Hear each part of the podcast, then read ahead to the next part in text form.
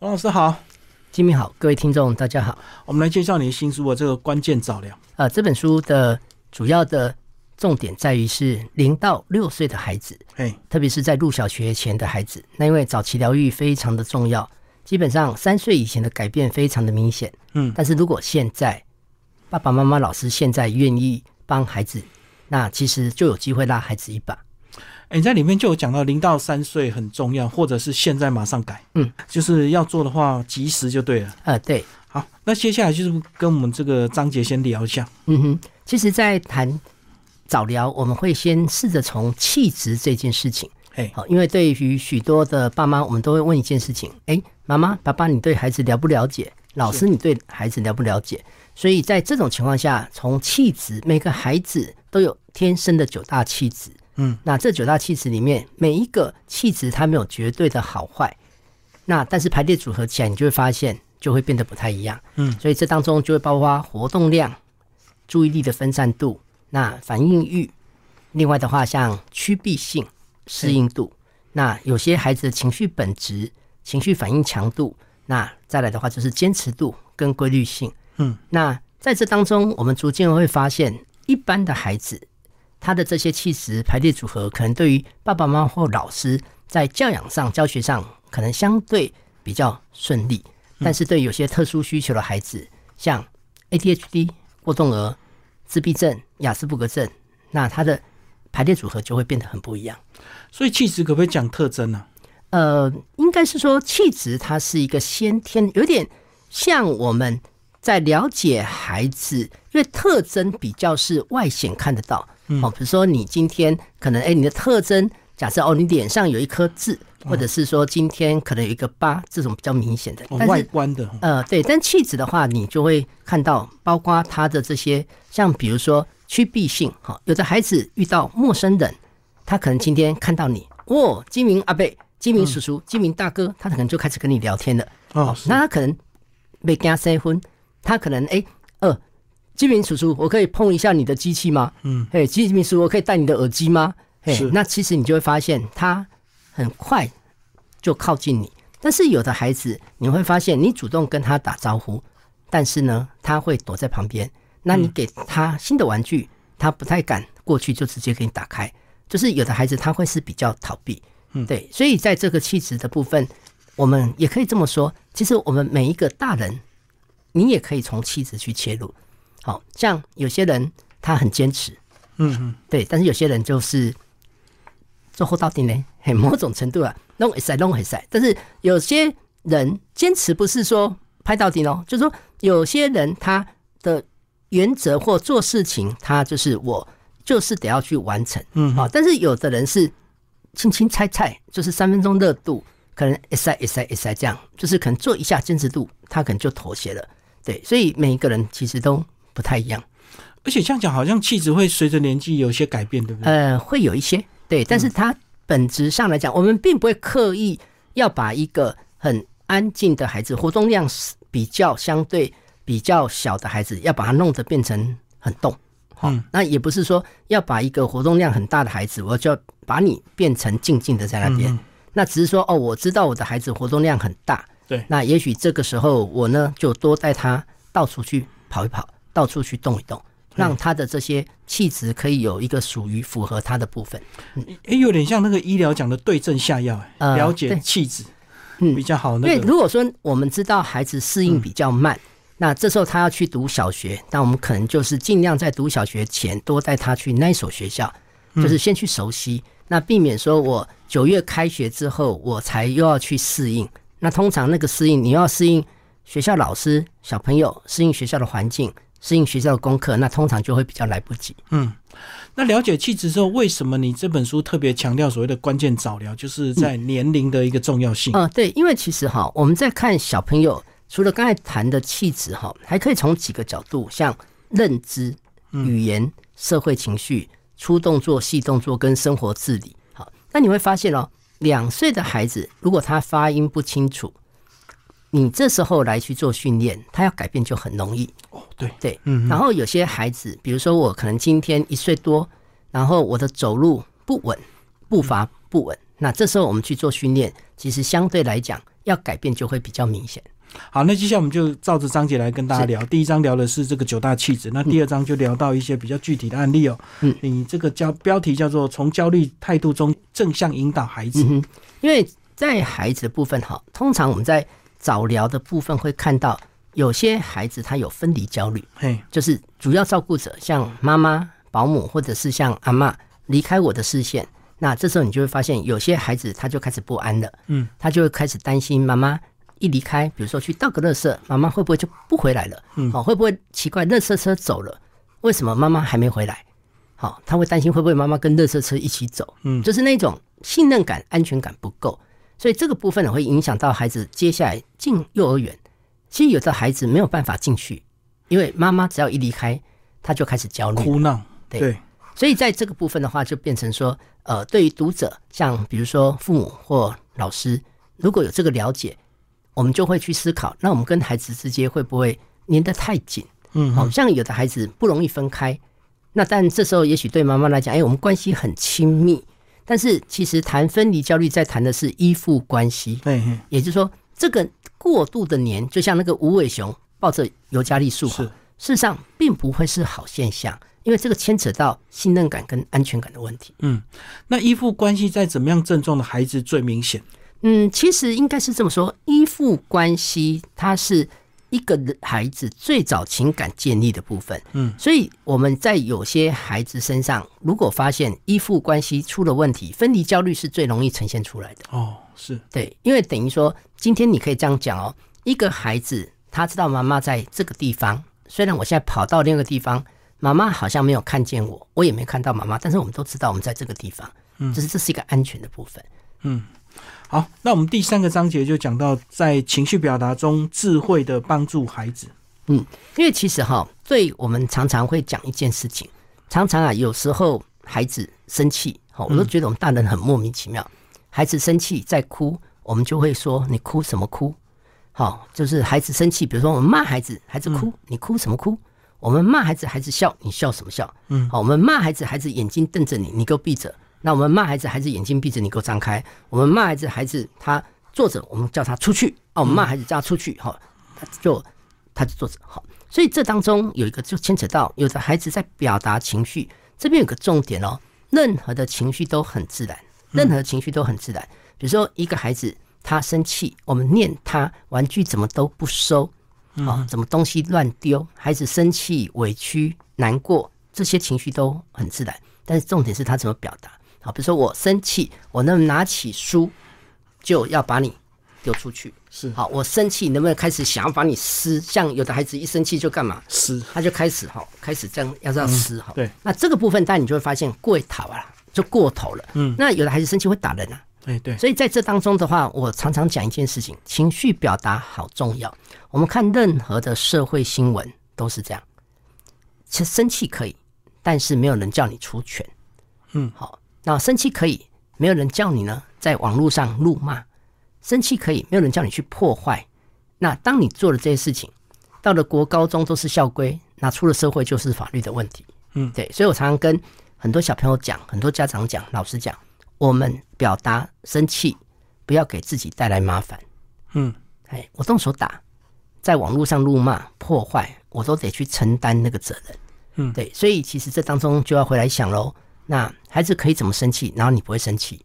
好像以我自己来讲，哎，我接受在我们家可能是生气不说话，马上不说话，那个脸当然就会垮下来，滑下来。嗯，然后生气可以离开视线，直接进房间，但是门可以关，门可以锁，但是不准甩门。好，因为门可以锁，主要是备用钥匙在客厅安全嘛。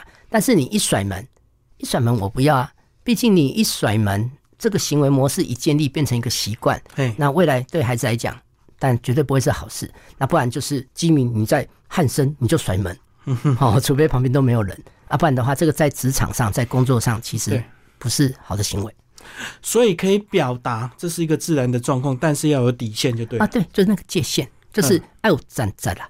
哦，有的孩子就是一生气，二话不说他就是动手，嗯二话不说就是开始砸。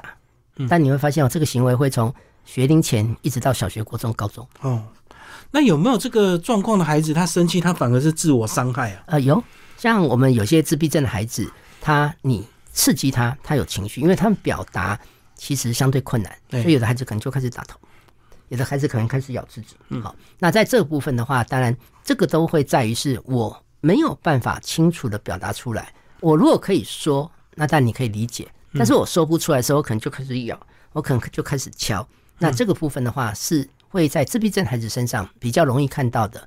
我一有情绪，我可能就开始敲我的头，咬我的手。那但在这种情况，你如果继续再刺激我，我可能就抓你了。自闭症的儿子更明显，就对呃，自闭症因为受限于他的表达，表达能力对，因为他们在表达、理解、沟通上是有困难，他们的情绪、社会情绪上是比较有困难。好，甚至有时候会发现哦，有的自闭症孩子他有情绪、生气，但是你看不出来，就是他的那个情绪反应。但有的人很明显，喜怒哀乐很明显，但是有的孩子的情绪反应强度相对很微弱，嗯，就是你看不出。那但有的孩子你看不到他的生气，所以看不到他的生气，就是说他事实上他在生气，是但是你看不到他怎么去表达出来，所以你会误解这个孩子是不是都不会生气。哦，是不是他都是用在内心慢慢的酝酿？嗯，应该是说他的表达有困难，哦，或者是说他本身的气质就是情绪反应强度比较微弱。像我们刚才谈的气质，你会发现啊，有人生气很明显啊，嗯，就喜怒哀乐，哎呦，你一听就知道了。但是有的孩子他生气，但是他的那个整个你感受不到，嗯就是很弱，就是你感受不到他现在在在发脾气。可是事实上你在捉弄他，你在骂他，你不给他，他已经在生气，但是周围人感受不到。嗯哇，这样就很难去预防哎，我们无法得知他已经开始在生气，所以如果说我们从气质去了解，哦，嗯，这个孩子他的情绪反应强度是比较微弱，我们就不会认为说他没有这些情绪哦，要搭配气质观察就对了。啊。对，嗯，好，那第四章讲到自闭儿跟雅思儿的一些疏导跟具体的演练了。好，所以像刚才有提到，因为他们表达上有困难，对，那再来的话就是说，自闭雅思他们在适应适应一些环境，他们需要许多的时间，他们不太喜欢太多的改变，所以我们常常在跟这些孩子讲话，有几个原则：讲话最好轻柔，呃，音量尽量稍微嗯。小一点，稍微压低一点，因为他们的感官很敏感。嗯，就是当你讲话很大声，他觉得很刺耳，他觉得痛，这时候他可能认为你在凶他，他只要误解你是在凶我，但这个情绪就会上来。然后他们不喜欢被批评，嗯，不喜欢被指责，不喜欢被威胁。好，你玩具再不收，我就拿去丢掉。哦哦，你再哭再闹，我们就不要出门。那这个时候你踩到雷，他的情绪就容易上来。那有的孩子不喜欢被抓被碰，啊、比如说今天你抓他，你碰他，他可能更激动。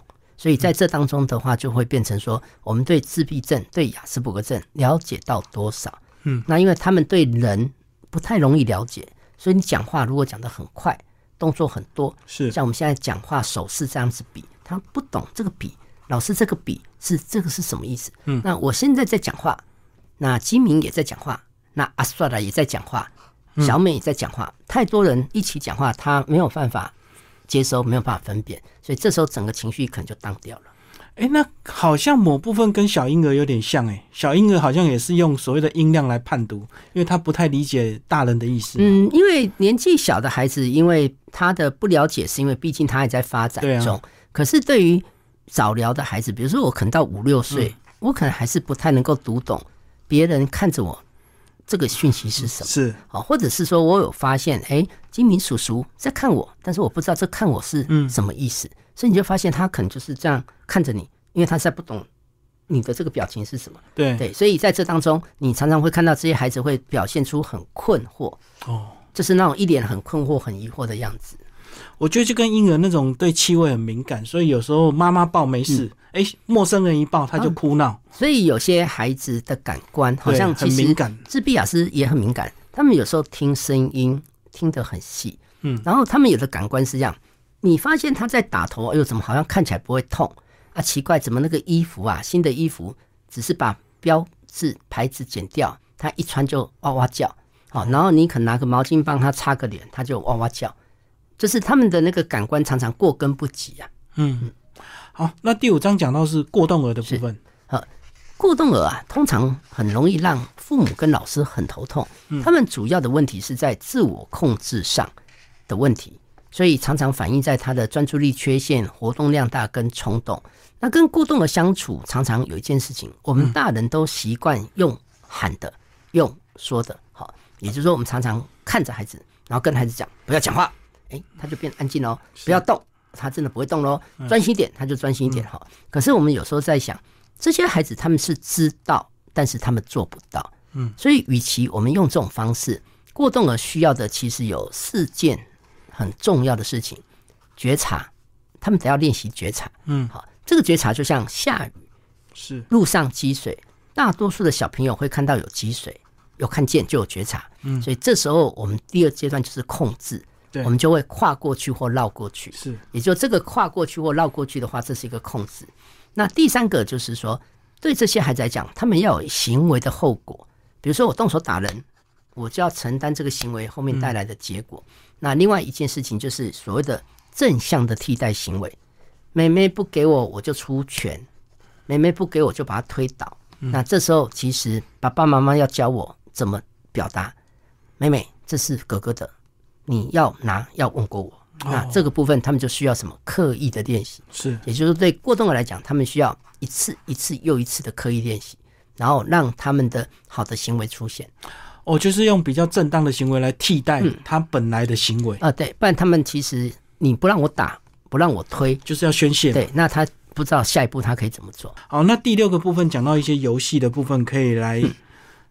改善这样的一个状况，呃，因为其实跟孩子之间啊，假如我们真的要建立关系啊，从游戏下来是最快的，嗯，尤其是那种想象游戏，好像比如说有些孩子如果他很坚持要你，好，比如说像有的孩子可能跟你讲，哈，爸爸过来，妈妈过来，好，当然我们听得出来，他可能要叫我们过去陪他玩，嗯，对。对，但是他的表达方式可能是用一个很强硬的，那这时候我们就会透过一个想象，比如说你可能在催我。爸爸快点，妈妈快点，那我可能就告诉你等一下啦。嗯，啊，现在啊，那个便利商店很多人在排队结账啦。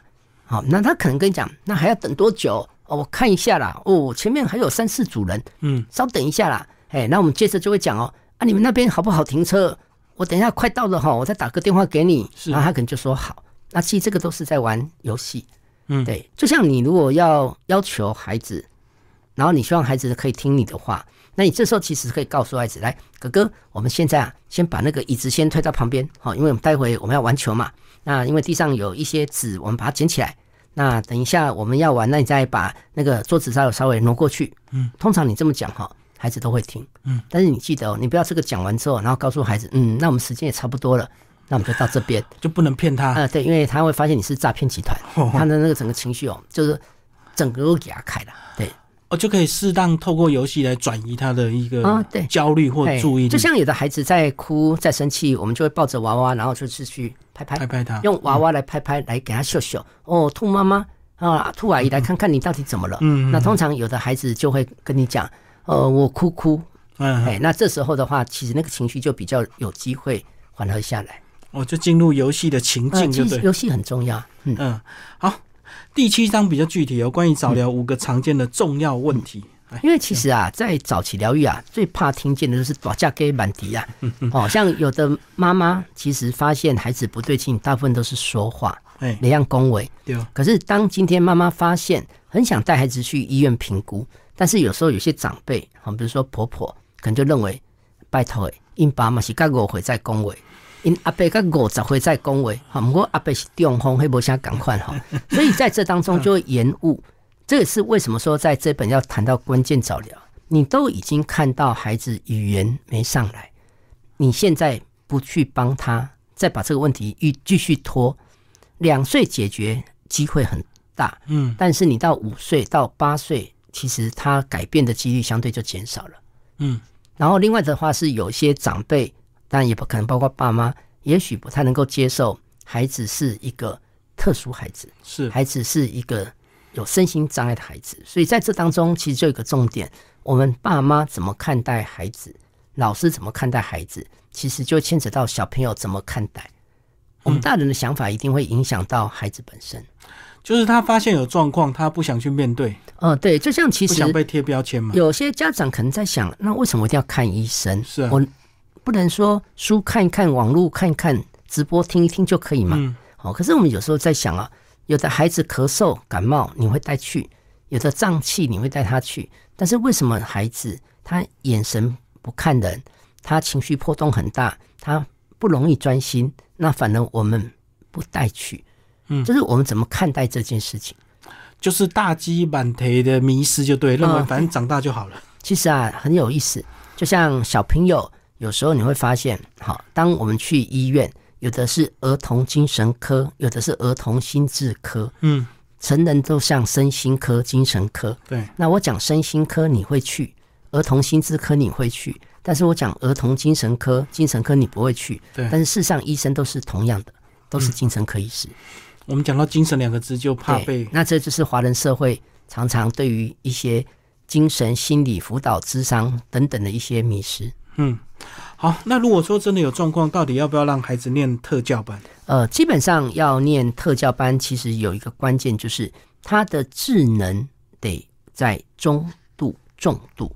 嗯好，中重度。对，也就是说，这些孩子他们可能在生活自理的能力上都没有上来。嗯，所以在这种情况下，当然有的家长、学校可能就会开始讨论，那是不是让他到集中式的特教班？对，那有的家长他的想法是没关系，生活自理我在家里训练，我就是想要让孩子跟其他孩子相处，嗯，所以我希望他到普幼，在普通幼儿园学跟其他小朋友互动，多一点刺激。对，所以每个家长的想法、思考的点会不太一样。所以即使评估是中重度，也要过家长自己愿意或同意。就是我有权利，我拿到这张票，嗯我可以不进去，对，但是我要进去，我要有这张票。就是我说，就是说我有这张票，我可以选择特教班，我也可以到普通班。对，所以就是个别考量，对不对？没有绝对没有。绝对，没有绝对，对，倒不是说特教班好不好，不是，而是说每一个孩子他现阶段实际的需要。嗯，就是你有这个资格，但是你可以选择正常班或者是特教班。哦，一般我们说的普通班，因为一般来讲，正常这两个字会比较少用，主要是当我强调正常，就会有二分，就是会有一群人不正常，嗯。所以我常常喜普通班。欢讲一句话，就是众生皆有病。好，嗯。但这一句话是在之前我们与恶的距离里面，诶，看到里面有一集是这个题目，因为到后来我就发现，每个人其实都有病嘛，差别就是你的病是心理的病，我的病是生理的病，啊，他的病是他的爸爸妈妈说他有毛病，啊，那差别是你的病你自己知不知道，我的病脸书上要不要公告？啊，他的病他的爸爸妈妈烦不烦恼？嗯，所以我通常在跟老师沟通都会强调一般生，哎，我们就不要讲正常，对，这两个字要谨慎，哎，对，就一般或者是普通就对了。啊，对，好，那最后讲这个缓读，缓读是指哦。如果严重到需要这个暂时先不要，应该这么说，对有些孩子他很尴尬，就是说他其实有在进步，哎，但是今年九月如果就要入学的话，又来不及。好，尤其是像我们有些早疗的孩子，刚好是落在七月、八月的，嗯，因为你如果九月、十月，你变成是隔年嘛，好，对。所以有时候家长就要考量，那我如果让他再晚个一年进小学，孩子的适应或许会来得更好一点。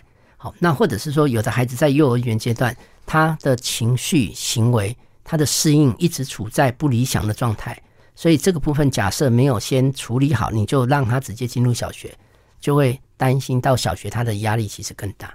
哦，所以这样考量就要慎重了哈。呃，对，要不要跟上大家一般的这个时时间，或者是宁愿晚一点？一般有一个考量点，如果孩子本身要读特教班，那就会建议直接进去。啊但是如果说你想要让他待在普通班，然后他现在正在进步，但是你又发现好像没有办法那么快就衔接，嗯，那或许我们可以再给这个孩子一年的时间，那或许对他适应也会好许多。所以不是提早跑就一定会到终点，嗯，要谨慎评估。对，心理师最后再把这本书的重点再给我们提示一下。我想关键早疗的部分主要要强调一件事情：当孩子年龄小，这是一张好牌。尤其是当我们发现孩子不对劲的时候，这时候我们该协助、该拉拔他一把就拉他一把。